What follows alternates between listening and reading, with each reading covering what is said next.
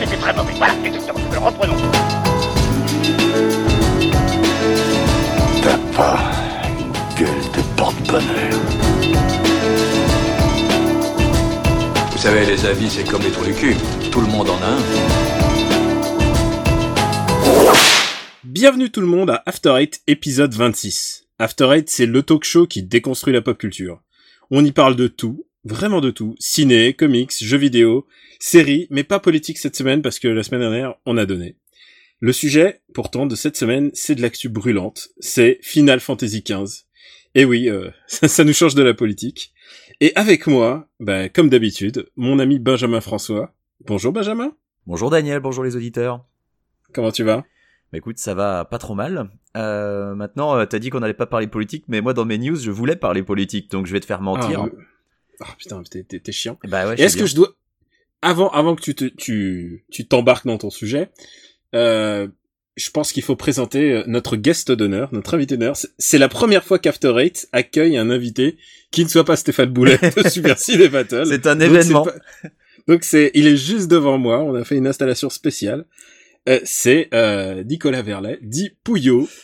Salut à tous, euh, salut à tous les fans de After Eight et salut à toi Daniel. Et bah, bonjour Pouillot, on va te retrouver pour la, la- le, le, le débat sur FF15 et puis euh, généralement sur Final Fantasy, ce que ça représente pour nous. Mais donc avant, euh, visiblement, euh, Quick a envie de, a envie de nous parler politique. Alors où en est où en est ton vote, Fillon ou Juppé? Alors bah oui, parce que euh, aujourd'hui c'est le deuxième tour de la primaire alors qu'on enregistre, donc euh, moi je ne sais pas, on ne sait encore pas qui sera le candidat euh, des Républicains. Mais c'est pas de cette politique-là ton que je voulais candidat. parler. Euh, oui, car Mm. c'est vrai que je vote toujours en France. Non, je voulais parler de politique US, euh, et oui, parce que parce qu'il y a eu un petit rebondissement. Euh, il y a eu un petit rebondissement il y a quelques jours quand Jill Stein, la candidate écologiste, euh, a lancé une campagne participative euh, pour financer un recompte des voix dans les dans certains swing states où euh, il y avait un écart très très faible. Alors, il faut savoir que euh, il y a eu des irrégularités où il y a un faisceau de présomption autour de certaines irrégularités. Il n'y a pas de preuve qu'il y a eu des irrégularités à l'heure actuelle, mais il y a un faisceau de présomption, euh, notamment dans ces États où on utilise des machines à voter, donc euh, potentiellement piratables, malgré les dénégations des officiels qui disent non, non, elles sont pas piratables. Euh, N'importe quel informaticien vous dira qu'il y a toujours un risque et une possibilité. On a aussi vu euh, toutes les tentatives de, de, de propagande russe qui ont été plus ou moins établies que oui, il y avait de, de- des, des fausses informations propagées euh, avec euh, le, le soutien du gouvernement russe. Bref, il y a Je, peux- je ne peux pas te choses. croire. La Russie est innocent- innocente. Il y a eu tout un paquet de choses un peu bizarres. Euh, il y a aussi euh, le fait que, par exemple, sur le sur le vote à distance, puisque je le rappelle, aux États-Unis, euh, l'élection, on peut voter euh, par courrier euh, euh, au moins une semaine avant dans certains États pour permettre aux gens qui qui habitent dans un État éloigné de toujours voter dans l'État dans lequel ils sont inscrits par courrier. Donc, avec l'élection à distance en Floride, Clinton était largement en tête pendant pendant très longtemps. Et puis bizarrement sur la fin, hop, bah non, finalement c'est Trump qui a gagné. Enfin bref, il y a tout un paquet de choses qui sont un peu louches. Et donc Jill Stein a demandé pour euh, vraiment que l'élection soit entièrement transparente et qu'il n'y ait pas de contestation possible, un recompte dans plusieurs euh, États euh, swing states. Et euh, hier, la campagne Clinton est enfin sortie de sa torpeur. Euh, donc ils ont ils ont ils ont un peu digéré leur défaite et ils se disent bon bah tiens finalement oui on va on va soutenir le recomptage. Alors il y a quelqu'un sur Twitter qui m'a interpellé en disant dis donc Clinton elle avait dit qu'elle accepterait sa défaite, finalement elle revient sur ses paroles. Alors je vais pondérer euh, ceci parce que pour moi c'est pas du tout la même chose. Euh, quand Trump pendant des mois avant l'élection disait que euh, l'élection serait truquée et que de toute façon il se réservait la possibilité de refuser le résultat, c'est quand même pas exactement la même chose avec une demande de recomptage pour justement confirmer le résultat après le scrutin. On est dans une situation où on avait un candidat qui d'un côté bah, niait complètement le caractère démocratique de l'élection et de l'autre un candidat qui euh, bah, finalement se dit il y a quand même des trucs qui sont un peu louches et puis elle a plus de 2 millions de voix d'avance au vote populaire, ce qui ne veut strictement rien dire dans le dans le système électoral américain, mais c'est une situation jamais vue. On est dans une situation où le candidat qui gagne a 2 millions de voix de moins et ça ne s'est jamais vu. Alors euh, non, je t'a- je t'arrête. Je crois que ça s'est déjà vu. Je crois que c'était euh, c'était c'était c'était pas pour le cas de- pour John Kerry? Ça ne s'est jamais vu avec 2 millions de voix. Avec John Kerry, Ah, c'était beaucoup ouais, moins. Oui, c'était Beaucoup, 200 beaucoup 000 moins. ou 500 000, ouais, mais bon, mais ouais, bon, bah 2 millions quoi. Bah 2 millions c'est pas rien, hein. on est à on est à plus d'un pour cent d'écart maintenant, donc euh, c'est c'est quand même quelque chose qui est significatif. Et euh, dans dans les swing states où ça s'est joué des fois à 10 000 voix, parce que le système américain est tel que euh, si t'as 10 000 voix d'avance ou euh, 50 millions de voix d'avance, euh, bah tu remportes tout quoi qu'il arrive, ça change rien. Eh ben ça peut jouer. Donc euh, voilà, c'est le recomptage. On n'en a toujours pas terminé avec cette élection. De toute façon, tant que le collège électoral n'aura pas euh, rendu son verdict, ça sera pas ça sera pas fini. Donc euh, affaire en cours, affaire en cours. Et en même temps, euh, c'est les, les règles du jeu hein, chez eux. C'est les règles du jeu. Le recomptage le- est quelque ouais. chose qui est complètement euh, Hmm. qui fait partie des règles. Euh, L'équipe Trump a aussi le droit de s'opposer au recomptage. hein. Ils peuvent euh, porter ça devant les tribunaux s'ils veulent. Bref, on n'est pas sorti de l'auberge. C'est comme au foot américain, t'as le droit à un petit veto. Bah écoute, euh, moi, euh, cette semaine a été bah évidemment émaillée par euh, par Final Fantasy. euh, genre, au bout d'un moment, j'en pouvais plus, entre le rush de la sortie et tout ça. Mais mais je me suis fait quand même euh, juste avant, je suis allé à Londres. Et euh, et bon, ils sont en plein ils sont en plein post Brexit, donc c'est c'est une ambiance très très particulière pour eux. Mais mais il y avait des chouettes expos à faire et et du coup, ouais, je me suis fait, je me suis fait un, vraiment une, euh, un week-end de genre, j'ai pris l'air, quoi. Et, et je sens quand même que quelque chose a changé dans le pays. Enfin, en tout cas à Londres, parce que c'est vraiment à Londres. euh, C'est une situation un peu analogue de, de ce qui s'est passé aux États-Unis, quoi. C'est le vote new-yorkais n'est pas le même que le vote, euh, le vote américain dans son ensemble. Et euh, et puis je suis rentré en France et là je me suis dit, c'est un projet qui me trotte dans la tête. Euh, j'ai envie de peut-être de lancer une chaîne YouTube. C'est un truc qui me c'est une petite marotte et j'ai vraiment des idées pour Tu veux ça, devenir textes. Peut-être, peut-être, mais en tout cas, euh, en tout cas, j'ai j'ai j'ai des projets de j'ai un projet comme ça. Mais euh, mais le seul problème, c'est que je me rends compte de la difficulté euh, bah, l'infrastructure, tu vois, euh, un podcast, c'est beaucoup plus facile à faire. Il y a, on- évidemment, parce qu'on on filme pas ce qu'on fait. On n'est pas, c'est pas comme Henri Michel qui, qui filme, qui filme son, qui filme ses Et j'ai envie de dire, heureusement qu'on filme pas ce qu'on fait vu que t'es à poil la moitié du temps. Non, non, là, je suis, je suis totalement habillé, mais en même temps, on a un invité. Oui, mais d'habitude, Et et du coup, en fait, je me suis rendu compte que j'arriverais pas à faire ça tout seul. C'est-à-dire, euh, euh, je parle pas que du montage ou de la, la prise de vue, mais ne serait-ce que la réalisation, euh, c'est vraiment un truc en tandem et, et je le sens parce que tous les les youtubeurs, euh, enfin euh, qui qui ont du talent et je parle pas simplement de qualité, mais genre vraiment qui sentent le truc. Euh, bah, ils sont toujours accompagnés et je comprends pourquoi. C'est parce que euh, même une blogueuse mode, bah, il faut qu'il y ait quelqu'un qui prenne le qui prenne les photos pour que ça soit bien et, et si t'as pas quelqu'un pour faire ça, être ton propre juge, être ton, ton propre ton propre critique et avoir j'ai pas du tout le, le je ressens pas du tout ça. Et euh, du coup, bah, je suis en train de me réfléchir à comment faire. Est-ce que il faut que que j'engage quelqu'un hein, Est-ce que il faut que je trouve la perle rare Et évidemment, euh, tous mes potes qui savent faire ça sont extrêmement bookés. Donc euh, voilà, c'est un petit projet que j'ai en tête et euh, et j'y réfléchis et et c'est pas c'est pas forcé que je le fasse, c'est pas forcé que je le fasse maintenant, mais euh, mais voilà, c'est dans un et coin tu de ma sais tête. déjà de quoi, de quoi ça parlerait? Eh ben, ça parle de tout ce que euh, ben, évidemment de pas de- pas de Trump. Mais euh, ouais ouais j'ai des j'ai des sujets des idées qui reviennent. Euh, de tout ce que je pourrais pas faire par exemple avec toi euh, c'est-à-dire euh, genre tout d'un coup un sujet qui me taraude et qui tout d'un coup un truc euh, tu sais que je suis un peu un caractère obsessionnel et euh, qui je pense serait pas mal en vidéo parce que j'ai j'ai vu une vidéo que t'as faite. Euh, dès que tu mets de l'image et que tu appuies ton propos en montrant des exemples concrets ça devient tout de suite euh, ça devient tout de suite une autre forme de démonstration. Et, euh, et j'ai bien envie de tenter ça en fait. Et donc euh, donc donc j'y réfléchis et j'ai quelques sujets en tête euh, et pas seulement euh, le top des des meilleurs matins ou des meilleurs euh, tu vois où mon ma, ma comment dire comment on dit comment disent déjà les blogueurs ma ma routine morning tu vois c'est pas Ouais. que ça j'ai j'ai j'ai j'ai quelques idées en tête Mais ce serait, Voilà, quelque, ce voilà, c'est- quelque chose où tu te mettrais en scène ou tu, tu, tu l'illustrerais ouais, propos par- ouais, de fait, soit soit mis en scène de personnes, soit en, en scène audio. Euh, je suis quand même assez euh, genre ouvert d'esprit euh, pour tout- toutes les formes. Ça dépend vraiment du projet que j'ai en- j'ai envie d'amener. Mais je tu sais, je regardais mes rushs et je me disais ah. Alors c'est bien que j'ai quelqu'un, mais si j'ai ja- si j'ai pas cette personne, si j'ai pas une personne là pour m'assister, ça va ça va me durer des heures et ça va être vraiment très très très pénible. Voilà donc euh, euh, donc voilà c'est un c'est un petit projet qui me qui qui m'obsède. Voilà, D'accord. comme, tout- comme tous les trucs. Et bah, comme pour l'élection américaine, affaire à suivre. Voilà. Euh, oui, heureusement que je, je fais des trucs plus plus légers comme news. Hein, tu vois, je suis en train. De... Hmm. Allez, euh, on passe au sujet du jour avec notre invité. On parle de Final Fantasy XV. Non, c'est de ce côté qu'il faut regarder. Sa papaya Ça vous ice cream avec mon ami et moi Casse-toi, sale gominé.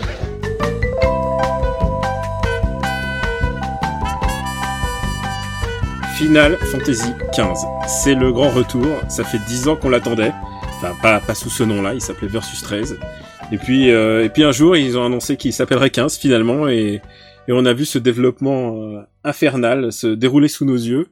Et puis un jour, euh, on n'y croyait plus. euh, il a été encore retardé. Et puis en fait, et au bout d'un moment, ça y est, le jeu est arrivé. Et à l'heure où on enregistre, on a fini le jeu tous les deux avec Pouillot. Et il faut que je le dise. euh, D'abord, euh, euh, Pouillot, c'est mon camarade avec qui on enregistre Gaijin Dash et on a déjà eu un débat dans Gaijin Dash spécial où on a parlé de Final Fantasy XV. Et là, Mais vous avez gardé la hate pour After Eight peut-être? Peut-être, je ne sais pas. Même pas, mais je pense que comme Daniel l'avait pas encore fini, il avait pas pris toute la mesure du, du trauma. En fait, là, j'ai l'impression d'en parler, euh, je sais pas, ça va devoir faire la troisième heure qu'on en parle de façon enregistrée, que ce soit dans l'émission Game Cult ou dans Gaijin Dash et maintenant dans After Eight. J'ai l'impression que ça agit comme une forme de thérapie, en fait, qu'on essaie un petit peu de, de se convaincre que ce qu'on a vu n'était pas réel, voilà, que, que le trauma peut être bah, vaincu, je ne sais pas. Enfin, Et alors, C'est un exercice cathartique. Possible. Je vais présenter Pouillot à nos auditeurs. Euh, et c'est le rédacteur en chef adjoint de Gamecult. C'est c'est un un de mes meilleurs amis et et tu es spécialiste des RPG. Tu es aussi des jeux de- des jeux de foot. Hein, faut Ouais, oui, ça va, est- c'est assez, assez, hétéro, assez hétérogène. Hein. Ça va de FIFA à Final Fantasy, effectivement, c'est pas si éloigné que ça. T'as un peu de skill à Street, il paraît. Ouais, enfin dans ma dans ma jeunesse maintenant c'est perdu tout ça, mais Ouais. euh, oui, enfin voilà Final Fantasy comme Dragon Quest comme Persona, c'est des séries que que j'aime suivre et et c'est vrai que Final Fantasy XV, le, enfin voilà, j'étais comme un dingue à l'attente. C'est vrai que quand on m'a dit ça il arrive, je faisais F5 sur la boîte mail en espérant que le code apparaisse. Et puis j'ai joué, j'ai joué pendant deux jours et demi et euh, bah, j'étais euh, j'étais mitraillé de SMS. Oui, c'est vrai. C'est vrai que là, le- je crois que- j'avais le, le commentaire audio euh, par SMS. du jeu. Exactement. Ouais, parce que comme on était sous embargo, il fallait quand même que je puisse exprimer tout ça à quelqu'un et surtout à quelqu'un qui, voilà, qui connaît, qui sait exactement, euh, enfin, qui, qui sait lire euh, le sous-texte. Et c'est vrai que Daniel était, était parfait pour ça. Et je pense que quand il a pu expérimenter lui aussi Final Fantasy XV, eh bien, nos points de vue se sont rejoints. Est-ce que t'as pas peur de l'avoir influencé un petit peu? Alors, non. alors justement, Alors, c'est ce qu'on se demande parce Ouais. que tu sais quoi, je suis peut-être pas nuancé. Nuancé, c'est pas le propos parce que bah, c'est parce que Pouillot est quelqu'un de très très nuancé en fait. Mais euh, mais disons que j'ai un truc et ça c'est très personnel, c'est que quand il y a un truc un peu nul, j'essaye de comprendre et de voir de ce petit détail et d'essayer de l'apprécier à sa juste valeur. Et, euh, et par exemple, j'ai- même les phrases un peu ridicules que balancent les, les héros, tout d'un coup, ça va devenir un truc qui m'obsède. Et euh, par exemple, s'il devait rester quelque chose pour moi de FF15, c'est le jeu avec les meilleurs mini les mini quêtes de tous les temps. Et euh, c'est faux. C'est faux. tu sais que tu sais que les mini quêtes par exemple, c'est toujours des trucs un peu cons dans Yakuza, c'est euh, va chercher la bague que tu donnes au au yakuza qui se trouve dans le vendeur de ramen, tu vois, c'est toujours des trucs ridicules. Là, je te jure que c'est vrai. T'es en train de faire une quête, t'es en train d'essayer de sauver ton, ton ton pays, et puis en fait, tout d'un coup, il y a le mec qui te dit, Hmm, il y a le camion des flageolets qui est qui est coincé sur la route. il faut aller sauver le camion des flageolets. Et je te jure que c'est vrai, il y a ça dans ce jeu. Et en plus, comme c'est doublé, en plus doublé en français, les mecs te le disent et c'est incroyable qu'un mec tout d'un coup te dise, il faut aller chercher le camion de flageolets dans un truc, un jeu triple A japonais. Ça m'a ça m'a sidéré. J'ai ouais, je, je me suis fendu une côte de rire. Alors moi je vais je vais faire un peu euh, je vais faire un peu Monsieur loyal dans l'affaire vu que Tu es un, modérateur, je n'ai- ouais. pas joué au jeu voilà. Et euh, et deux euh, bon Final Fantasy n'est pas forcément une série dont je suis ultra fan mais j'ai vu la vidéo de Conan O'Brien sur le jeu et je vais mettre les pieds dans le plat tout de suite. Euh, je voudrais avoir votre avis. Alors les gars c'est de la merde Alors, euh, il l'appelle le Final Fantasy pour les anciens fans et pour les nouveaux venus. Je pense que c'est vraiment un jeu qui ne pourra parler qu'aux anciens fans, parce qu'effectivement, quand tu te mets dans la posture de- ou la position d'un nouveau venu, je pense que Conan O'Brien avait quand même sans doute déjà vu Final Fantasy quelque part. Euh, ouais mais je que sais pas s'il avait joué à un autre Final Fantasy en fait il doit Ouais. connaître le nom mais je sais pas s'il avait joué à un autre jeu C'est possible. En tout cas, c'est vrai que tous les soucis de cohérence qui peuvent sauter aux yeux et que tu peux atténuer quand t'es fan, quand tu sais ce que c'est qu'un chocobo, quand tu sais ce que c'est que des quêtes annexes un petit peu fumées, c'est vrai que quand tu le prends, dans lequel on, s'endort la nuit et C'est vrai. tente qui sort de nulle part. c'est vrai que quand tu le prends au premier degré, euh, comme la promesse qu'il est, c'est-à-dire un open world un peu à la GTA, marié à Final Fantasy, et que tu sors toi de GTA, de tous ces genres de, de jeux qui se veulent un petit peu authentiques, un petit peu euh, néanmoins parodiques, et que tu arrives devant ça, où euh, la préoccupation des héros c'est d'aller voir si la robe de Vivienne Westwood quand, euh, est, est particulièrement bien euh, saillante, euh, bah ouais tu te poses tu te poses la question de comprendre la cohérence et dans, dans quoi tu mets les pieds. Et en fait, le problème de Final Fantasy XV, c'est que euh, moi, je l'apparente quand même à une descente aux enfers. C'est-à-dire que toute la promesse qui était celle du monde ouvert, finalement, on te la retire.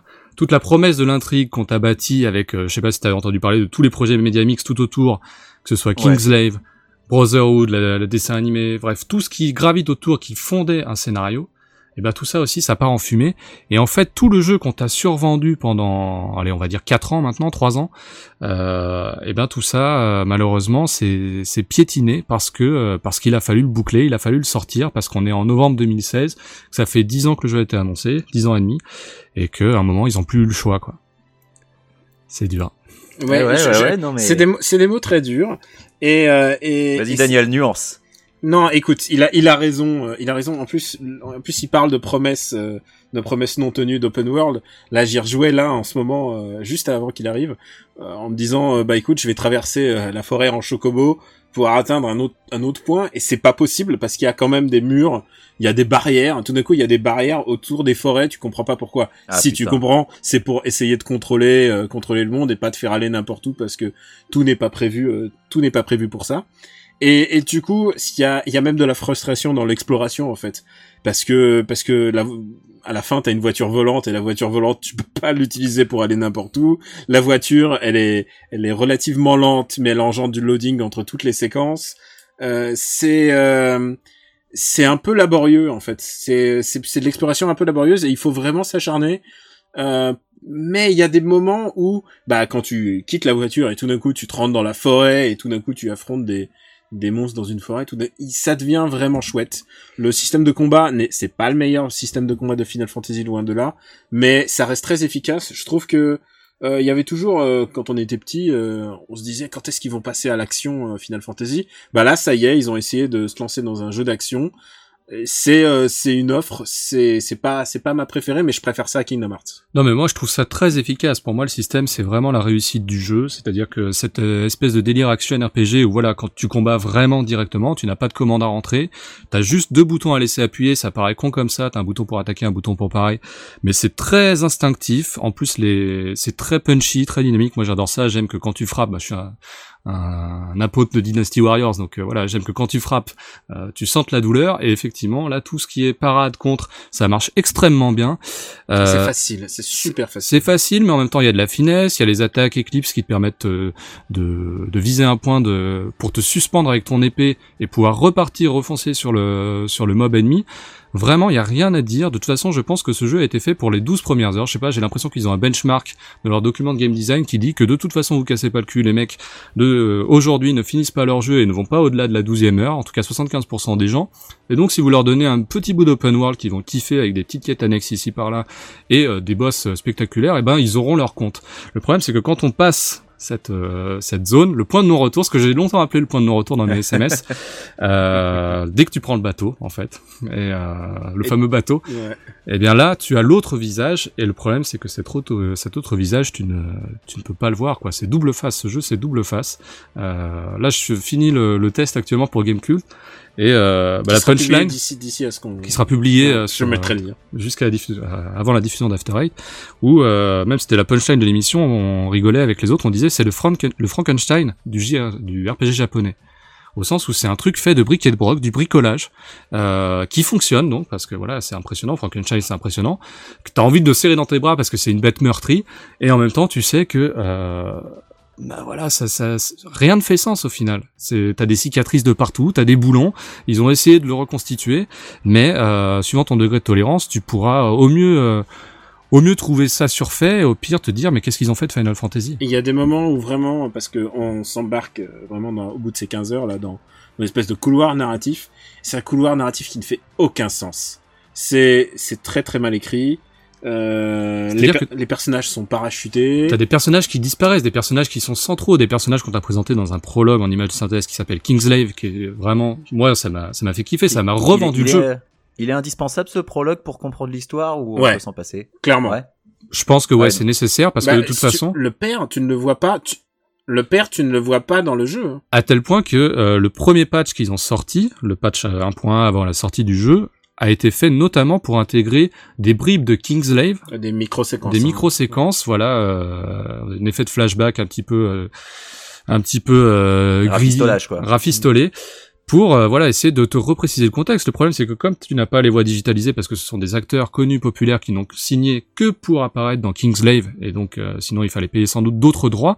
Eh bien c'est des séquences muettes euh, Oh là là. qui servent vraiment juste d'illustration et qu'on te balance comme ça un petit peu l'emporte-pièce. Ce qui fait que tu peux avoir du mal à situer si tu ne suis pas, si tu n'as pas suivi le développement de Final Fantasy ou si tu, tu l'as suivi d'un œil distrait. Mais à quel moment est-ce qu'ils se sont dit que c'était une bonne idée de rendre le film indispensable pour comprendre l'histoire? Moi, commercialement, ça me paraît vraiment, mais vraiment super tendu. Alors, c'est pas que tu peux pas comprendre l'histoire, c'est que ça donnera des éléments pour pour euh, resituer le contexte, parce que il y a des beaucoup d'ellipses. Il y a et il y a une ellipse qui se passe en deux, deux secondes. C'est genre le mec. Sinon, c'est assez ridicule en fait. Si tu n'as pas vu ce qui se passe dans le film, euh, la manière dont les personnages découvrent ce qui s'est passé dans le film est absolument ridicule. On essaie de spoiler le moins possible pour pour nos auditeurs. Ouais, ouais. Mais euh, oui, oui, si tu si tu vois le film tout d'un coup, tu comprends mieux ce qui se passe et à tel point que euh, je savais, je comprenais pas. euh, J'avais joué aux démos, aux premières démos sans voir le film. Je me disais mais qu'est-ce qu'est-ce qui arrive là?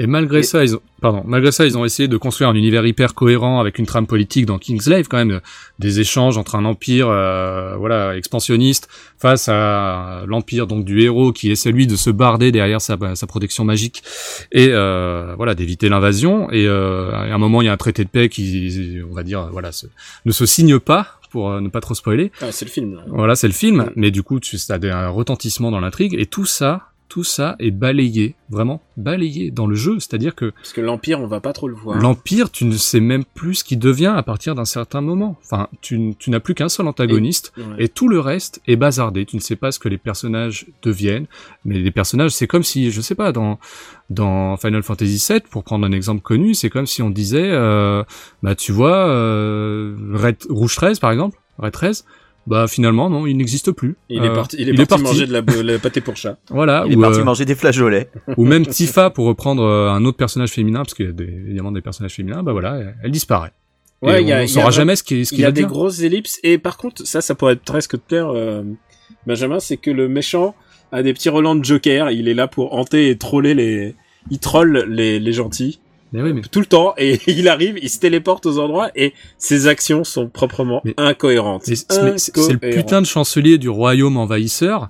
Euh, pourquoi tu lui mets pas une balle dans la tête euh, quand il vient te, quand il vient se foutre de ta gueule euh, à la plage, tu vois? Enfin, il y a des moments, je veux bien que Final Fantasy soit une série incohérente et c'est normal, euh, c'est de la fantasy, mais tu es aussi dans un Final Fantasy qui a des, une volonté d'authenticité que n'avaient pas les autres. Tu vois, tu te balades en caisse, t'es dans l'Arizona, t'as des cactus, t'as des stations-service. Ok. Alors dans ce cas-là, pourquoi un, un chancelier euh, vraiment très méchant euh, apparaît et pourquoi il ne se passe rien? Et pourquoi quand tu lui, il, Pourquoi il te prend une voiture? Pourquoi il- quand il te kidnappe, il va, il va, Il va dire non, je te kidnappe pas. je te kidnappe pas finalement, mais je chope ta voiture et toi tu vas avoir une mission qui consiste à aller la récupérer, tu vois. Et c'est le, c'est le début des incohérences parce que ça c'est rien, c'est peanuts par rapport à tout ce qui va se passer dans le rush final. Ouais, on, on peut pas spoiler la fin, mais la fin, est, la fin est absurde. Bon, alors moi j'ai évidemment j'ai des questions Euh, en tant que euh, gars qui n'a pas forcément beaucoup suivi euh, l'actu Final Fantasy puisque c'est pas une série dont je suis ultra fan mais moi l'impression que j'avais du jeu c'est qu'il y avait ce côté euh, road trip entre bros qui était vachement mis en avant Ça, ça Et- fonctionne. ouais mais là j'entends parler d'une histoire d'empire de chancelier de guerre ce qui est un, aspect du jeu qui euh, qui n'avait pas enfin je trouve hein, de mon point de vue de gars qui n'a pas forcément suivi le truc de, très près qui n'était pas du tout mis en avant en fait Euh, le, côté euh, broforce camaraderie tout le bordel à- mort mais pas ce côté super sérieux super premier degré est-ce que le problème du jeu c'est pas justement de vachement trop se prendre au sérieux alors que alors que les prémices avec Vivienne Westwood semblent un peu un peu quoi? Bah, c'est vrai en fait. Le truc, c'est que il y a une espèce de débilité euh, gentille, tu vois, dans Final Fantasy. C'est le fait que tu fasses des quêtes débiles et en même temps que tu serves euh, une espèce de grande quête globale. Et ça, ça fait partie du genre, ça fait partie de n'importe quel, ça fait partie de Witcher. Le fait que t'ailles, euh... mais là, là, là, tout d'un coup, tu t'es là pour sauver un royaume et tout d'un coup, t'as une nana qui te dit, ah prince, vous êtes là, allez me chercher cinq grenouilles rouges. Je te jure que c'est une quête comme ça du jeu. Oh merde. mais et, et, et c'est une espèce de de débilité euphorique, tu vois. Ça, ça passe.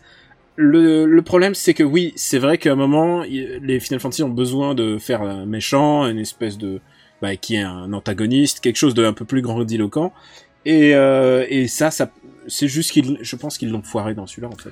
Alors, regarde, un jeu comme Final Fantasy XII avait un contexte politique vachement développé, euh, mais toi, tu évolué en parallèle et finalement, tu ne l'avais que par, euh, que par cutscene interposée et tu avais l'impression de ne pas être complètement acteur. Hein tu, étais, tu étais spectateur de la, de la situation euh, politique du jeu. Alors je dis pas que tous les Final Fantasy doivent avoir un contexte politique, mais quand on l'impose euh, dans un film en image de synthèse, tu aurais bien aimé le pouvoir le retrouver et surtout que ça a un sens une fois que tu arrives, euh, une fois que tu progresses dans l'aventure. Euh, là, ok, le, le, le, trip romance fonctionne, mais t'as quand même besoin d'un motif, t'as quand même besoin d'une motivation, euh, d'un semblant d'intrigue générale pour te sentir impliqué dans ce que tu fais. Si à partir d'un moment où tout ce que tu fais n'a pas de sens, eh ben tu te demandes euh, à quoi bon, à quoi bon poursuivre, même si même tout Final Fantasy qu'il est. Bah du coup ça devient un jeu un peu à la Assassin's Creed ou euh, Watch Dogs, enfin les jeux Ubi, c'est-à-dire tu fais le jeu presque en, en, te foutant de la quête centrale et tu les t'es là pour euh, collectionner les cocardes ou les euh, ou tu vois ou les codex enfin tu vois c'est genre ça devient des des quêtes un peu euh, un peu osef comme on dit. Mm. et bah, si tu veux. Ouais, euh, pour rebondir là-dessus en ce moment je suis en train de jouer à Skyrim et ce qui me moi ce qui me ce qui me fait réagir c'est que j'ai l'impression que c'est un jeu qui est complètement à l'opposé en fait de FF15 parce que dans Skyrim au final tu parlais tout à l'heure de murs invisibles mais dans Skyrim il y en a pas. Tu peux aller où tu veux faire ce que tu veux. Et, euh, et à l'inverse, c'est le système de combat qui est pas très intéressant, là où dans Final Fantasy XV, c'est peut-être le, le, le, truc qui sauve un peu le jeu, si j'ai bien compris. Le combat, et, et, et, les personnages, finalement, ils sont assez attachants. Une fois encore, c'est pas vraiment, enfin, le, la linéarité, c'est un faux problème. Le fait que le jeu soit court, qu'il soit linéaire sur la fin, c'est pas, c'est pas le problème majeur du jeu. Au contraire, un jeu, hein, il fallait recentrer l'intrigue pour euh, lui donner un peu plus d'envergure. C'est un choix que je comprends complètement de la part de l'équipe de développement. Le problème, c'est la manière dont c'est amené, la manière dont, dont tu... Tu parles de la douzième heure, là Ouais, ouais, ouais. ouais euh, 12, 15, ça dépend des gens. Parce que, tu vois, un jeu comme Final Fantasy XIII, qui a été extrêmement critiqué parce qu'il avait une aventure en couloir, puis un, une espèce de grande zone ouverte, finalement, tu peux dire que Final Fantasy XV, c'est l'inverse. Mais au moins, tu, au moins, c'était relativement Et bien écrit. Un projet Il y avait un projet. Là, le truc, c'est que tu as l'impression que tout se délite et qu'on a mis des, des chutes de l'ancien versus 13 tu vois, t'as as un décor qui est repris tel quel par rapport, euh, voilà, quand euh, des images de Versus 13 ont été diffusées mm. dans la presse à l'époque, oui, bah, c'est des éléments que tu vas retrouver aujourd'hui dans Final Fantasy XV. T'as l'impression que ça, ils ont été obligés de, comme un puzzle, de l'assembler pour pas jeter le travail des artistes qui ont bossé dessus. Mais du coup, quand ils l'assemblent, ça ne fait plus de sens et surtout l'intrigue. Euh... C'est que t'as perdu ton enthousiasme en fait. Et la fin, tu la, tu l'accueilles sans enthousiasme et même avec un peu de haine, je dirais dans ton cas, puisque t'aurais vu les les SMS, ce fameux live tweet de SMS qui va parce que oui, il faut le dire qu'à l'heure où nous enregistrons, on est lié par un NDA, on n'a pas le droit de diffuser euh, notre avis parce qu'on a signé un papier.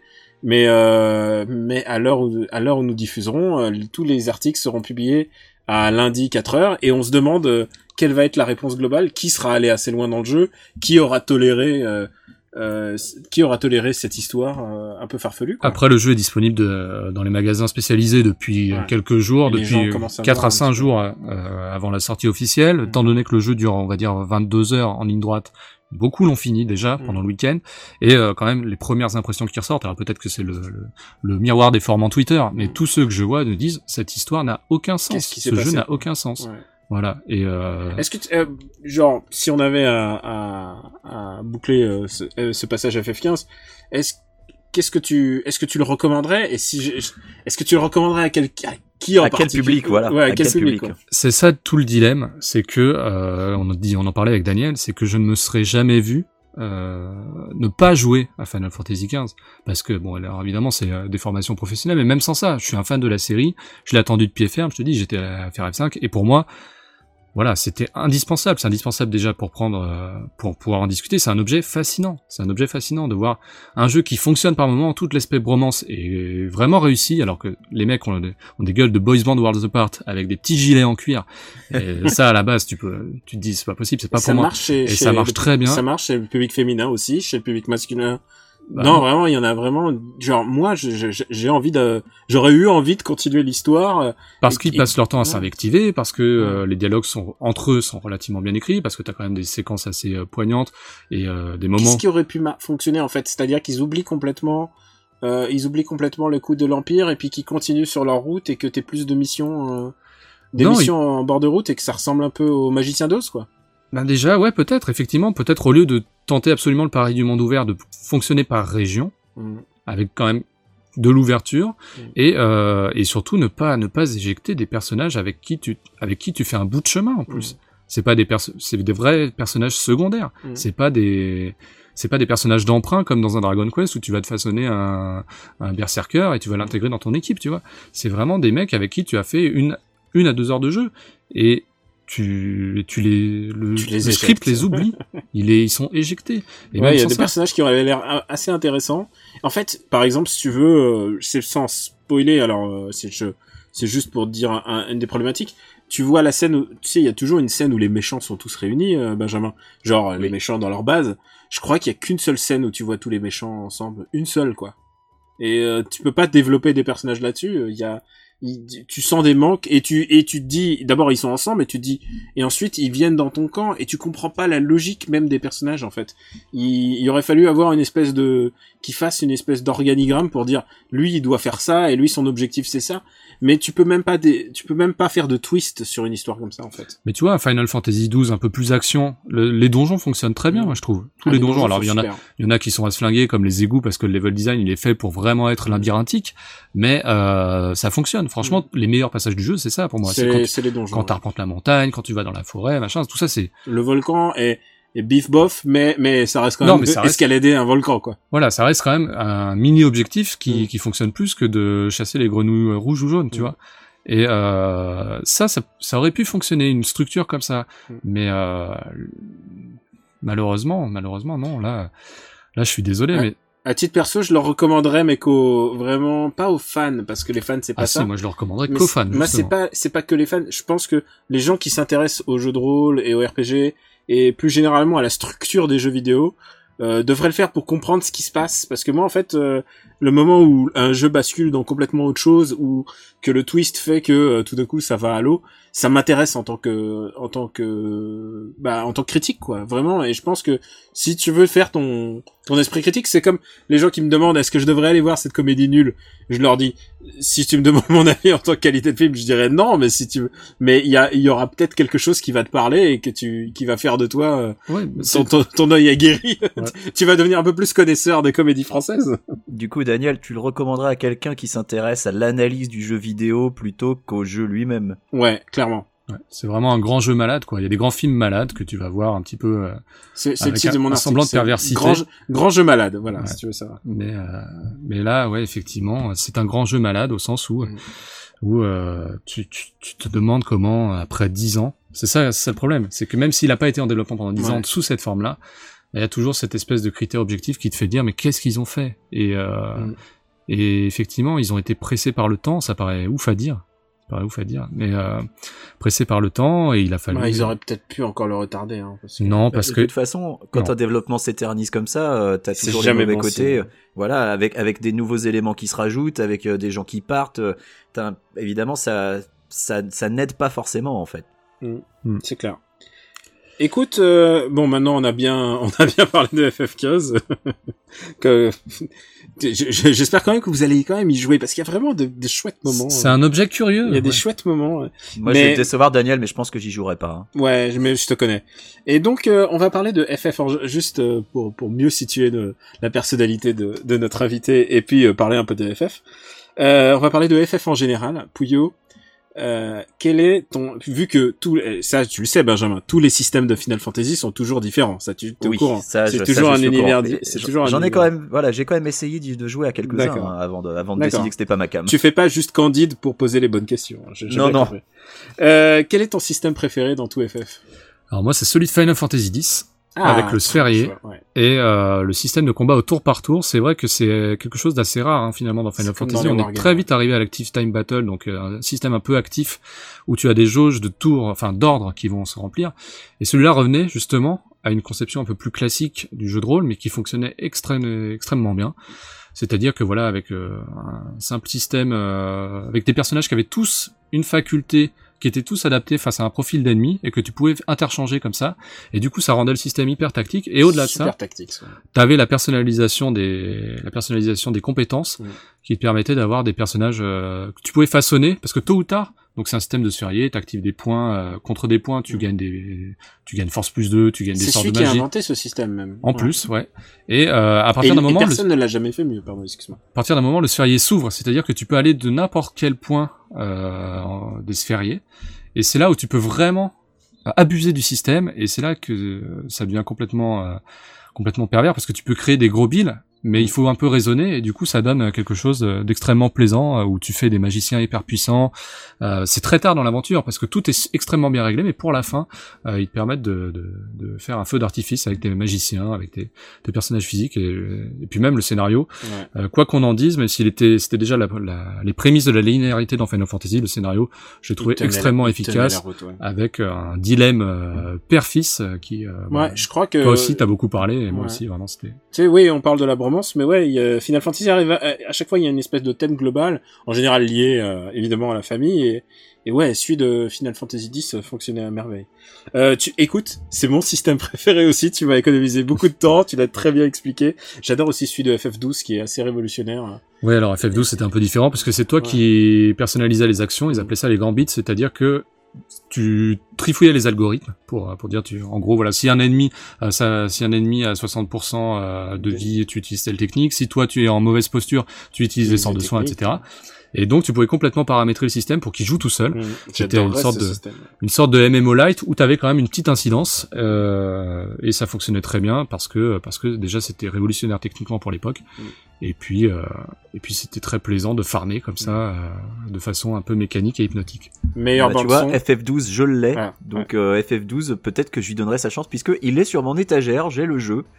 Et euh, bah, celui qui ressort en que- HD dans dans trois mois. Ouais. Ouais, non, non, bah, ouais, bah, moi j'ai déjà l'original, donc j'y Mm. jouerai en HD avec un émulateur si tu veux. Hein, c'est bon, j'ai le jeu original, j'ai le droit. Euh, meilleure bande son. Meilleure bande son FF6. FF6, ouais. Ouais ouais, largement. Moi j'aime bien les, les thèmes de FF4, mais bon. Mais sinon, je pense que FF9, et pourtant c'est pas un FF que j'aime. Ah non, je l'aime pas du tout. Mais la musique d'FF9, euh, je suis traumatisé par la musique Bataille, Ah. euh, le remix, euh, le remix de la des combats de FF9 avec euh, la voix de Morsay, de Morsay. Vous allez et- mettre un extrait, j'espère. Ah.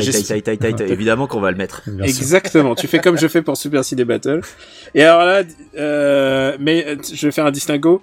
Meilleur Final Fantasy et aussi ton Final Fantasy de cœur, parce que parfois c'est pas le même. Euh, bah si, malheureusement. Enfin, Ah ouais? pour le débat, désolé de pas pouvoir l'appauvrir, mais le- les deux, c'est Final Fantasy 6. Ah ouais, c'est 6, ouais. pour C'est alors c'est le dernier épisode sur Super Nintendo, c'est celui avec lequel j'ai découvert la série, un peu sur le tard hein, d'ailleurs, euh, en émulateur. Ouh. Et, euh, et vraiment un jeu, un jeu d'exception euh, parce que extrêmement bien rythmé. Toute la première partie est fabuleuse. Je pense que c'est le, Ouais. le plus grand Je suis d'accord. le- tout le- ce qu'ils appellent le World of Balance est le plus, la, me- voilà, la partie de RPG la mieux écrite que j'ai jamais vue parce que tu passes d'une, d'un- d'une troupe de personnages à l'autre, euh, sans jamais, euh, t'apesant- Et sans te lasser, ouais. sans te lasser, ça va à toute vitesse, euh, une intrigue hyper cohérente alors que tu la suis de, de plusieurs points de vue différents. Alors peut-être que la suite, euh, on en parlait un peu avant l'enregistrement Quicks, euh, tu me disais que toi c'est le côté, euh, Moi, le World Voilà. of Ruin m'avait saoulé en fait. La première fois que j'ai essayé de faire un run sur FF6, euh, arrivé au World of Ruin, au bout de 2-3 heures à tourner en rond, j'en ai eu marre et j'avais laissé tomber. Et depuis, donc je me suis forcé à le refaire. Et euh, bah, c'est le seul Final Fantasy que j'ai terminé. Et C'est euh, bien je la suis preuve. d'accord que c'est un, que c'est un grand jeu, mais, euh, mais ouais, le World of Ruin, j'ai vraiment eu du mal. Tu sais que Final 7 est très valable aussi. un petit peu. Ah ouais, bah le, le, le 7 a ce côté légendaire, évidemment. je- J'en entends Mm. tellement parler à droite et à gauche que je finirais peut-être par le faire un jour, mais euh, je le ferai certainement euh, sur Vita. Ah bah écoute, euh, ouais, Ou c'est peut-être le remake action. RPG euh, par Ah, l'ancien. ça, j'y crois pas trop. Alors, pour moi, le meilleur Final Fantasy, c'est le 10, euh, pour toutes les raisons que tu as dit, et aussi parce que euh, je pense que c'est le meilleur à faire le lien entre univers euh, folklore, Final Fantasy, monde moderne, euh, monde moderne, j'entends console moderne, et, euh, et le système de combat qui est très proche d'un Tactics RPG, qui a été, il a été fait par le, le mec qui a fait Front Mission, le système de combat. Donc euh, moi dans ma tête j'imagine que c'est des robots et ça, ça se passe très bien. Et en même temps l'histoire est très touchante. C'est quand même l'histoire d'un d'un mec euh, en lutte avec un, un père, euh, un, enfin un père mystique quoi. Et euh, c'est vraiment c'est c'est très bien écrit, c'est très au-dessus de ce qu'on a l'habitude de voir en termes d'écriture, euh, même de Final Fantasy. C'est vraiment euh, très exigeant. Et on oublie 10-2 que je n'aime pas. Mais, mais, euh, mais- et, et pour moi mon Final Fantasy de cœur c'est Final Fantasy 4 qui est mon premier RPG Ah oui. qui est mon premier plutôt Final Fantasy. Et, euh, et pourquoi? Parce que je trouve que c'est le plus shonen. Il va tout droit, t'as une histoire, et les personnages, bah il y en a qui meurent, il y en a qui reviennent. Ah oui, et puis C'est- il meurt euh, à l'ancienne, quoi. C'est vrai que là, C'est Senseiya, c'est Senseiya, c'est celui qui est le plus proche de l'esprit que je qualifierais de shonen de, des dessins animés qu'on regardait quand on était petit. C'est le plus Dragon Ball Z, c'est le plus Chevalier du Zodiac, c'est le plus, euh, c'est celui, il a vraiment la fibre de son temps, c'est-à-dire celui de début des années 90. Et euh, à chaque fois que je le fais, je suis halluciné par l'espèce de simplicité et d'impact.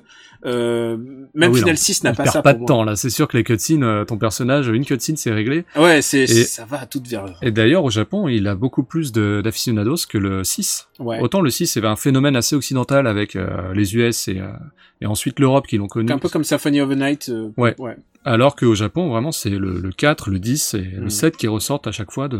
Alors que c'est le 8 le plus vendu de tous les temps. Ouais, le 8, bah, le 8, on... Personne n'a parlé Ouais. du 8. attends, le si. 4 était pas sorti en Occident, si je ne m'abuse, avant la version DS. Si, si, Final Fantasy 2, c'est Final Fantasy 4. Ouais, Ah, le, Ouais. le FF2 américain, c'est le 4. Ouais, ok, ouais, alors ouais, autant ouais. pour moi, c'est le 5 qui était pas sorti. Alors, du coup. voilà, bah écoute, par, par ton... Par, par ta question, maintenant tu, tu, as, tu as expliqué un des, un, des, un des plus grands problèmes de, de cette série en Occident, c'est que bah, finalement pendant des années il n'y a pas eu de Final Fantasy, tout de coup hop on est passé au 7. Bah, même en Europe, il n'y en a pas eu un seul avant Ouais. le 7. Ouais. Autant Ouais. aux États-Unis, ils en ont eu un peu, mais, euh, mais nous, Ouais. euh, nous, que dalle, quoi. C'est Et clair, c'était, et c'était pire avec Dragon Quest, hein. c'est clair. Oh oui. Ouais. Il a fallu attendre Dragon Quest 8, c'était en 2006 hein, en Europe pour avoir droit Ah, Dragon Quest. Euh, à Dragon Quest. Et encore il n'y avait pas de numéro. Il n'y a pas eu les remakes DS avant, du 4 et du 5 euh Non, non, non, Non, euh, non, le premier c'était après le 8 l'Odyssée Ouais. du Roi Ah, Maudit, à tel point qu'ils avaient enlevé le 8, tu sais, il avait 8 play du titre. Dragon Quest, deux points, l'Odyssée du Roi Maudit. Ah bah, tu vois, alors c'est possible. Je le- Lui aussi, il est sur mon étagère, mais je suis en train de fait- refinir le en 4 fait- d'abord, donc. Ton étagère c'est The Place to Be de Los Angeles. Euh, ouais, puis ma liste Steam aussi. ouais. Bon bah écoute, je pense qu'on a bien couvert Final Fantasy, on va passer à la suite. Le bois ne rend pas les coups. After Eight est un titre trompeur parce qu'à la fin, on balance nos recommandations. Et honneur aux invités. Pouillot, c'est à toi de balancer tes recos. Ah ouais, carrément. Euh, Eh ouais. Eh ben écoute, euh, côté musique peut-être, ouais, pour une fois. Alors tu sais qu'on, euh, la rédac de Gamecult, le, le jeu, c'est quand même de trouver les musiques les plus pourraves. Euh, voilà, on se fait tailler parce qu'on a rendu hommage à Pierre Bachelet pendant dix ans, euh, parce qu'on connaît l'intégrale de Franck Michael. Voilà, donc on, on nous taxe souvent de, de ne pas être vraiment des vrais, des mélomanes. Et euh, bah c'est faux. Enfin, en tout cas, Euh, moi je suis, je prône l'éclectisme musical, c'est vrai. Me suffisait déjà. hein. je prône l'éclectisme musical et c'est vrai qu'en cette fin d'année, il y a quand même pas mal d'albums qui sortent. Euh, bah, il y a eu Metallica, bon, c'était pas forcément extraordinaire, mais ça fait le taf. Euh, dernièrement, il y a eu Justice. Je sais pas si tu l'as écouté, Daniel. Je sais pas si. non, euh, je pas, écou- t'as ah bah pas non, j'ai avec les musiques de Final, Final 15 dans ta tête. Peut-être pas très être- Spotify. Euh, Oui, c'est vrai. Ouais. Euh, je voilà. suis pas très Justice en fait. J'ai jamais vraiment accroché à Justice. Je sais pas pourquoi. Ah bah, le premier album était ouf, vraiment. Ouais, mais je, Ouais. je devrais être client pourtant. Hein, mais il y a vraiment un truc qui me gêne avec eux. Je sais pas. Je je saurais pas mettre le doigt dessus. Non, je te sens plus Team M83. Qu'on va voir demain d'ailleurs. Ouais. En VIP, il faut le dire. Eh ben, C'est vous un lui intime. ferez- Vous lui ferez une bise de ma part. Ça marche. Et euh, donc le euh, vendredi dernier sorti- sont sortis deux albums un petit peu dans le même genre. Euh, tu sais Daniel, moi j'aime tout ce qui est un petit peu, un petit peu dansant. Un petit peu dance floor. Ouais, un petit peu dance floor. Parce mon, il faut le dire, a des, c'est- mon très- péché mignon. a des très beaux moves sur Ouais. une piste de danse. Ouais, bien sûr. C'est un emballeur de premier. Bon, et euh, et euh, donc a le dernier album de The Weeknd qui est sorti, donc The Weeknd artiste euh, de Toronto ou Canada, enfin voilà, euh, qui, a, qui a vraiment été propulsé avec malheureusement Fifty Shades of Grey, mais aussi par un tube signé Max Martin. Et Max Martin, bah, c'est un petit peu notre idole, à Daniel et à moi. C'est vrai. C'est un- donc, C'est le producteur magique. c'est le un- plus grand producteur suédois euh, de tous les temps qui fait euh, que des hits, en veux-tu en voilà, qui a vraiment une recette qui fonctionne. Baby One More Time, c'est lui, mais au-delà de ça, il, a, il sait quand même trouver les mélodies qui sont percutantes et il s'associe non pas qu'avec des Ah bah c'était lui, Ace of Base c'était lui, Ouais. la Suède. Katy, Katy Perry aussi. On peut pas dire que Katy Perry, même, enfin même si c'est un peu affreux, euh, en tout cas c'est très efficace. Euh, et donc voilà, il est. On avait dit pas le physique, Pouillot. non, non, c'est magnifique, Katy Perry, sinon. Mais euh, voilà, donc The Weeknd, c'est vraiment un album euh, qui s'appelle Starboy avec deux, euh, enfin deux collaborations de Daft Punk d'ailleurs dessus. Et euh, il y a quand même des tubes qui ressortent. euh, voilà, c'est vraiment un super album. Et surtout, côté français, il y a un artiste qui s'appelle Mom, qui a connu un gros succès avec Aloha cet été. Euh, et je trouve ça aussi extrêmement bon, alors que extrêmement dansant aussi. Alors, je ne connais pas, est-ce que tu peux nous la chanter? Ah non, pas vraiment. Mais en tout cas, On voilà, mettra je- le lien, sur, le lien sur le site. en tout cas, un album qui s'appelle Panorama euh, et que je trouve euh, là aussi extrêmement extrêmement percutant et et qui me fait voilà toutes mes soirées en ce moment. Eh c'est écoute, très bien. Ouais. c'est super. À toi, Je vais Benjamin. enchaîner, voilà. Euh, on va rester dans la musique avec Alain Souchon, non, avec euh, Wakrat. Dis pas de mal Euh, d'Alain Souchon, t'as des fans. je-. Mais j'aime Alain Souchon. Enfin, L'album live vient de parlé, sortir. Daniel. Ah putain, ouf. Ah bah, ouais, va falloir que j'écoute ça. Euh, Wakrat donc. Euh, Wakrat c'est le, le nouveau groupe euh, de Tim Comerford, euh, ci-devant bassiste de Rage Against the Machine, excusez du peu. Euh, et un groupe qu'il a formé avec euh, deux petits gars qu'il a rencontrés euh, a priori à Los Angeles en faisant du vélo avec eux et il a accidentellement appris qu'ils étaient aussi musiciens. Et c'est deux Français en plus, donc ce qui est assez, ce qui est assez intéressant. Euh, Mathias Wakrat et Laurent Grandjean, et euh, ils ont décidé de faire un groupe. Et alors, évidemment, c'est des textes toujours un peu énervés, toujours un peu engagés. Euh, c'est du punk. Euh, ça n'est pas euh, le même genre que Rage Against the Machine. Je préfère prévenir tout de suite les gens qui s'attendraient à, à retrouver le même euh, le même type de musique avec euh, avec des paroles un peu un peu rappées. Non, là c'est vraiment beaucoup plus orienté punk. On va pas non plus euh, trop euh, euh, se cacher que le- le- les paroles n'ont pas le- la même puissance, la même profondeur que les lyrics de Zach de la Roca. C'est c'est quand même pas la même chose mais ça reste très très efficace dans son genre puisque de toute façon ça n'a jamais essayé d'être la même chose. Là, ça se veut beaucoup plus punk, beaucoup plus punchy, euh, vra- vraiment euh, et tout ce qui ça, ça, ça vise l'efficacité en fait euh, en priorité. Et eh ben ça ça te fait remuer la tête en concert et c'est très très bien. Et, euh, et oui, je les ai vus la semaine dernière en concert, c'est pour ça que je les recommande. Euh, L'album est sorti bah, la semaine dernière. Euh, donc il est dans toutes les bonnes crêperies. Il est sur Spotify aussi et euh, bah c'est c'est assez euh, c'est assez euh, plaisant à écouter quand on est dans une période où on a besoin un peu euh, bah, de, de plaisir cathartique dont on parlait déjà tout à l'heure. Donc Wakrat, eh ben ça fait pas de mal par où ça passe, surtout en ce moment. J'ai fini à toi Daniel. Eh ben écoutez moi, permettez-moi de pas être musical. Et euh, je vais recommander euh, James Bond 007, euh, le premier volume, et qui s'appelle Vargar, Var, Vargar, V-A-R-G-R, donc voilà. Et c'est un, Vargar. C'est un, c'est un comics de Warren Ellis. Euh, donc Warren Ellis, qui est un mec très connu dans le monde du comics, enfin, qui a fait tellement euh, Next Wave, qui est vraiment fabuleux. Et vraiment, Warren Ellis, c'est un mec qui a toujours de super idées. Et là, le but pour lui, bah, c'est de faire un comics euh, James Bond et de le faire complètement cohérent, comme si c'était un James Bond d'aujourd'hui, mais euh, mais comment dire, avec une histoire qui pourrait être plausible s'il y avait un nouveau film basé là-dessus. Et en même temps, il se fait un peu quartier libre, il, il fait un peu ce qu'il veut, ça se passe en Hongrie. Et ce qui est génial, c'est qu'il fait une espèce de mix entre le James Bond d'avant, c'est-à-dire il ressemble, le, le son, son James Bond à lui, il ressemble vraiment à Archer. Mais en même temps, Moneypenny, euh, bah, c'est celle de Skyfall, c'est-à-dire, euh, euh, enfin, c'est-à-dire c'est pas, c'est pas l'ancienne Moneypenny des, des anciens films.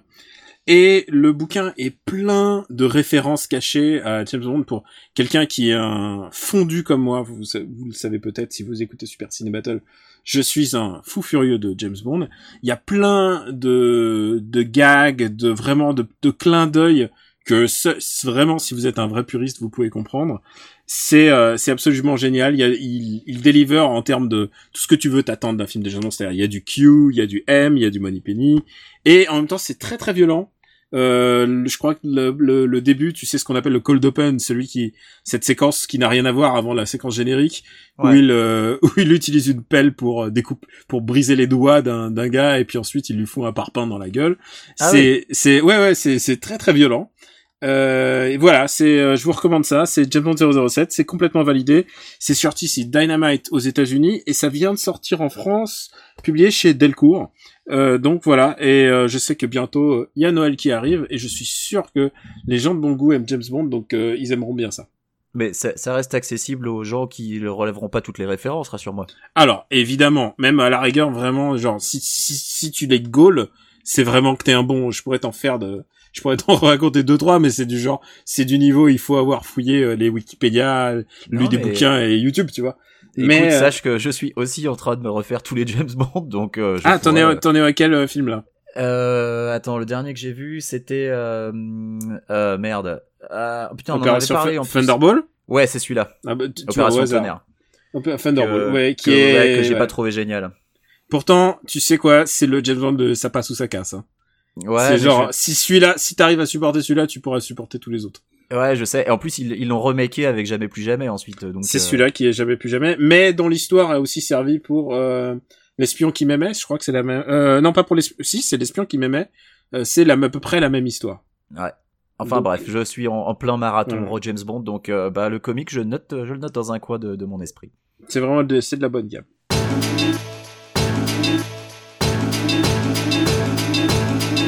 C'est la fin du 26e épisode d'After Eight. Pouillot, c'est la tradition. Où peut-on te retrouver sur Internet? Eh bien, dans le Kamui Multiverse podcast. euh, À part ici aujourd'hui. voilà. Euh, non, sur bah, Twitter, tu es Sur Gamecult, sur Twitter, je suis @pouyogk. exactement. Voilà. Et, euh, Et bah, sur sur, Gamecult. et sur Gamecult, où on fait plein d'émissions hebdomadaires, notamment euh, Gaijin Dash. et Gaijin Dash mensuel avec évidemment toi, Daniel, et puis Greg, un autre fondu de Final Fantasy. C'est notre, notre team de 3, ouais. Et, euh, et Quix, toi, où peut-on te capter? Euh, moi, je suis toujours sur Twitter, KWYXZ. Je suis sur les forums de GK. euh, et puis euh, sur Gaming Scene 98X où j'ai pas écrit depuis un moment. Et puis je, je pense que je vais écrire grand chose. Mais bon, bref. Daniel, à toi. Eh ben écoute, euh, Twitter, Camui Robotics, K-A-M-U-I-R-O-B-O-T-I-C-S. Vous pouvez me retrouver bah, donc sur Gamecult où j'ai peut-être un article qui va être publié dans pas très longtemps. J'ai aussi, euh, euh, je fais la review aussi de, de FF mais sur euh, Pixel Le Monde. Et puis, euh, et puis sinon, vous pouvez me retrouver sur, en plus d'After Eight, sur Super Ciné Battle. C'est la première fois qu'on n'a pas enregistré le Super Ciné Battle directement après, euh, après la diffusion du précédent. Donc euh, je- on est un peu impatient avec papa. Qu'est-ce qui se passe? Il est en vacances, papa? Euh, non, je lui ai dit écoute ça va être une semaine compliquée. Donc euh, mais on espère assurer quand même euh, un, un épisode euh, du, du Robotics Podcast Universe, un épisode par semaine. Euh, notre phrase rituelle, c'est que vous pouvez nous retrouver sur le site afterite.fr où on met les liens de tous tous les trucs dont on parle en général. Voilà. Euh, on est aussi euh, bah, sur iTunes et sur YouTube. Euh, où, euh, où on est content parce qu'il y a quand même qu'il y a des gens qui nous regardent sur YouTube alors que le gros gens, le gros du, du public c'est quand même c'est quand même iTunes ou les différents providers de podcasts Ou le RSS, voilà. voilà le RSS euh, moi, je, je tu, sais que, tu utilises quoi chez toi? Euh, moi, je, je passe par iTunes parce que j'ai un iPhone, mais euh, le. RSS fonctionne parfaitement pour tous les gens qui sont sous Android. moi j'utilise Pocket Cast qui est vraiment qui est vraiment super et, euh, Et on puis est iTunes sur, et on est iTunes sur Google Play Music hein, pour les gens qui sont en Amérique du Nord. Nos trois auditeurs vrai. en Amérique du Nord apprécieront. on vous, on vous, on vous fait des brofistes. Euh, et puis, et puis à ce moment euh, où on, vous pouvez nous mettre euh, des, des étoiles, des étoiles sur iTunes, des pouces en l'air sur YouTube. Oui, c'est vrai qu'on peut mettre aussi des pouces en l'air sur YouTube. Et, euh, et tout ça, ça aide euh, à faire euh, en sorte que le show se fasse connaître. Mais ça, ça c'est pas le plus important. Le plus important, c'est que vous en parliez autour de vous. Euh, prenez, eh, c'est bientôt les fêtes. Prenez un pote euh, et, et vous, vous êtes en bagnole, vous êtes, vous êtes- non, mais vous êtes bien, vous êtes- conneries. c'est un moment, c'est un moment de bromance. Euh, vous êtes avec votre copine ou vous êtes, euh, vous êtes en, vous êtes en voiture. Mettez After Eight dans l'autoradio. Voilà. Vous euh, êtes conducteur de métro, mettez After Eight dans les dans, dans les wagons. Voilà, c'est ça. C'est le meilleur moyen de qu'on se fasse connaître. Ah, il faut que je le dise. Euh, on a eu, euh, on a eu des médias qui ont qui ont parlé de nous. Et, euh, et le dernier en date. Alors on a eu euh, Super Ciné Battle s'est fait mentionner dans le burger du mois, euh, hosté par mes potes euh, Joe Hume et euh, et Nico Pratt. Donc on les Très chouette remercie. émission d'ailleurs qu'on salue, C'est vraiment, c'est qui très, aurait pu être une recommandation d'ailleurs. C'est une très noter. très bonne re- reco. On va, on va les mettre en lien. Il Et- parle de pop culture. Si vous aimez After Eight, vous aimerez le burger du mois. Allez-y, c'est de la bonne. Ouais, je pense que c'est. Oui, en plus il y a une interview de Metallica là, à. Ah ouais, non, c'est un très bon, très bonne émission euh, complémentaire. Et le truc, c'est que on est dans les recommandations podcast de L. De L.fr et Ouais. oui, Wow, ouais. attention. Et ouais, Ah non, mais d'accord. moi ça, me- ça me fait touche parce que c'est un, c'est un journal que lisait ma maman, tu vois, et Oui. ça, me, ça me touche de, de dans le journal. Bien sûr. Et ouais, donc on est sur L- L.fr, euh, L.fr, on est, on est recommandé dans les podcasts à écouter. Et ça fait plaisir parce que surtout quand on voit les articles qui passent et qui parlent pas du tout de toi, et mais même pas du tout de genre Radio Kawa, ils sont ulcérés à chaque fois, ils disent putain mais on parle jamais de nous. Et je les comprends en fait. Maintenant je les comprends. C'est que euh, c'est que dès que t'es podcast indépendant, euh, bah, bah pour avoir l'attention des grands médias, c'est un peu compliqué. Voilà. Bah Donc, ouais, on- quand tu fais pas partie des réseaux, c'est plus dur en fait. bah, c'est pas des réseaux, mais euh, c'est que dès que t'es pas un gros, euh, dès que tu joues pas, dès que tu joues pas dans la cour des grands, euh, euh, voilà. Après, Donc, je pense nous- que ça peut se décanter assez vite, hein, euh, Daniel. Euh, Enfin, moi, je vois autour de moi beaucoup de gens parlent d'After Eight. Bon, après, c'est des, c'est des gens qui te connaissent un petit peu, mais voilà, je pense que. Tu veux dire euh, autour Ouais. de toi dans les dans les 59 dernières minutes, ça a Voilà. beaucoup parlé d'After non, comme, mais comme disaient les L5, une étincelle et euh, tu vois, Pouillot adore la musique. Ouais, c'est un mélomane, il l'a prouvé. bon bah écoutez, on vous dit à bientôt pour notre prochain épisode. Euh, bientôt, c'est la période des fins d'année, donc on y pense. Il y aura peut-être des émissions spéciales, n'est-ce pas, Quix? Si t'es chaud. Euh, tu vas, ouais, alors je sais pas si euh, ça veut dire qu'il faut que je revienne en France exprès pour des émissions spéciales, mais Non, non, non, non, mais par exemple une émission spéciale avec papa qui vient et on va discuter Ah, mais ça, oui, et on va sûr. dire, Ah, et on va dire du mal. Voilà. mais c'est toujours plaisir quand papa quand papa est de, est de passage. Et puis euh, Pouillot, euh, si tu veux revenir, n'hésite pas. hein, maintenant tu connais la maison. Voilà. avec grand plaisir. On vous dit à bientôt pour notre prochain épisode. On vous embrasse. À bientôt. Bye bye. Bisous, salut.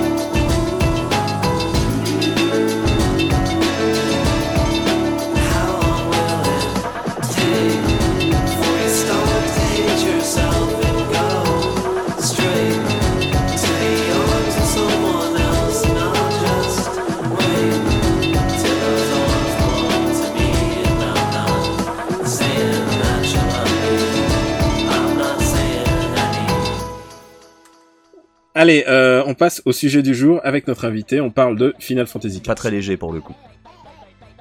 Le sujet, hein, pas l'invité. Je sais pas jusqu'où tu le garderas.